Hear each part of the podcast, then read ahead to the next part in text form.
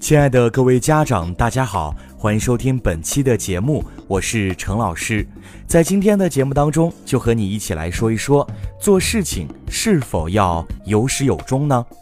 心理学家研究表明。当人们对一个目标的追求做到一半的时候，常常会对自己能否达到这一目标产生怀疑的心态，甚至对这个目标的意义产生怀疑。这个时候会变得极为敏感和脆弱，进而出现一种无心继续的负面影响，最终很可能以半途而废收场。那这一现象在心理学上被称为半途效应。在人们实现目标的过程中，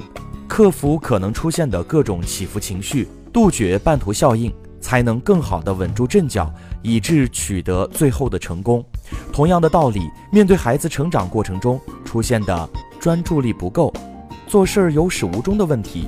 做家长的不能一味的批评孩子没耐心、没毅力，而是要认真想一想，孩子怎么会这样？只要找到问题的症结，你的管教对孩子而言才会是一件幸事儿。接下来要给大家讲一个故事。冰冰四五岁的时候，看到妈妈刚买回来的积木，总会满腔热情地将积木摊在沙发上，然后专心致志地玩起来。开始的两三天，冰冰的热情还非常的高，但是没过几天，她对搭积木就失去了兴趣，就连看都不看。刚开始，冰冰家长还以为小孩子就是喜新厌旧，就没有放在心上。后来，冰冰家长陆陆续续给他买了很多玩具，每次新玩具买回来，他都是满腔热情。但是等三分钟热度过去了，便很快对新玩具失去了兴趣。玩玩具如此，做别的事情，冰冰也都是东一榔头西一棒槌，没个长性。到了幼儿园。冰冰不能像别的小孩一样好好听课，不是东张西望，就是搞小动作，有时候甚至还会整节课都随意走动，停不下来。而且只要周围稍微有点风吹草动，就能引起他的注意力。但是呢，即便如此，每一次冰冰对任何事情都是三分钟热度，很难独立完成一件事儿，这让父母和老师都头疼不已。为此呢，冰冰家长非常的担心，孩子长大后会不会做事儿三心二意、有头无尾、事事无成呢？生活中，很多家长都会抱怨自己的孩子做什么事儿都是三分钟的热度，好像做什么都没办法持久的坚持。其实，父母不能光看事情的表面，而是应该尝试走入孩子的内心世界，理解行为背后的。真正原因，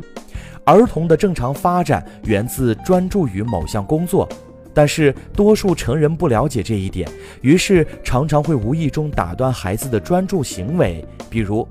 孩子正入神的用积木搭高楼的时候，客人来访，家长会催促孩子叫人；孩子正投入的玩沙的时候，家长会大呼回家吃饭了。这种时候，孩子只好以尖叫。哭泣、打家长等方式来表达自己的专注行为被家长随意打断、随意阻止的那种痛苦，而家长呢，几乎根本没能真正的理解孩子内心需求得不到满足时所表现的种种抗争，反倒是孩子的难缠之举为不礼貌、不听话。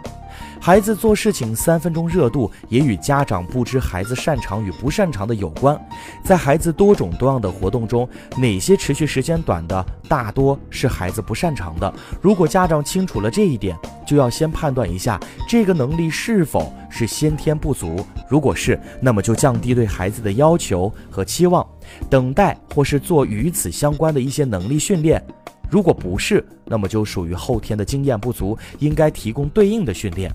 另外呢，多数孩子由于年龄和心智发展的局限，兴趣和爱好常常变换，对什么都好奇，却又什么事儿都浅尝即止。在兴趣发展的过程中，一旦遇到困难，就会打退堂鼓。正如谚语所说：“三伏天，娃娃脸，说变就变。”所以说，避免孩子以半途而废收场，在帮助孩子克服半途效应之前，一定要明白他们为什么会有如此表现。这样，孩子才能在好习惯中收获好命运。说到这儿，家长又该如何帮助孩子克服这种半途效应，培养他们的专注力呢？程老师有三点小小的方法来告诉大家：第一个，保护孩子的专注行为，不随意打断；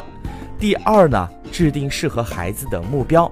这第三点，给孩子创造一个专注的环境。除此之外呢，孩子有了一点点的进步的时候呢，家长也不要忘了及时给予恰当的鼓励。要知道，父母的肯定以及惊喜的表情是对孩子最好的肯定与赞赏，这会让孩子在原有的基础上做得更好。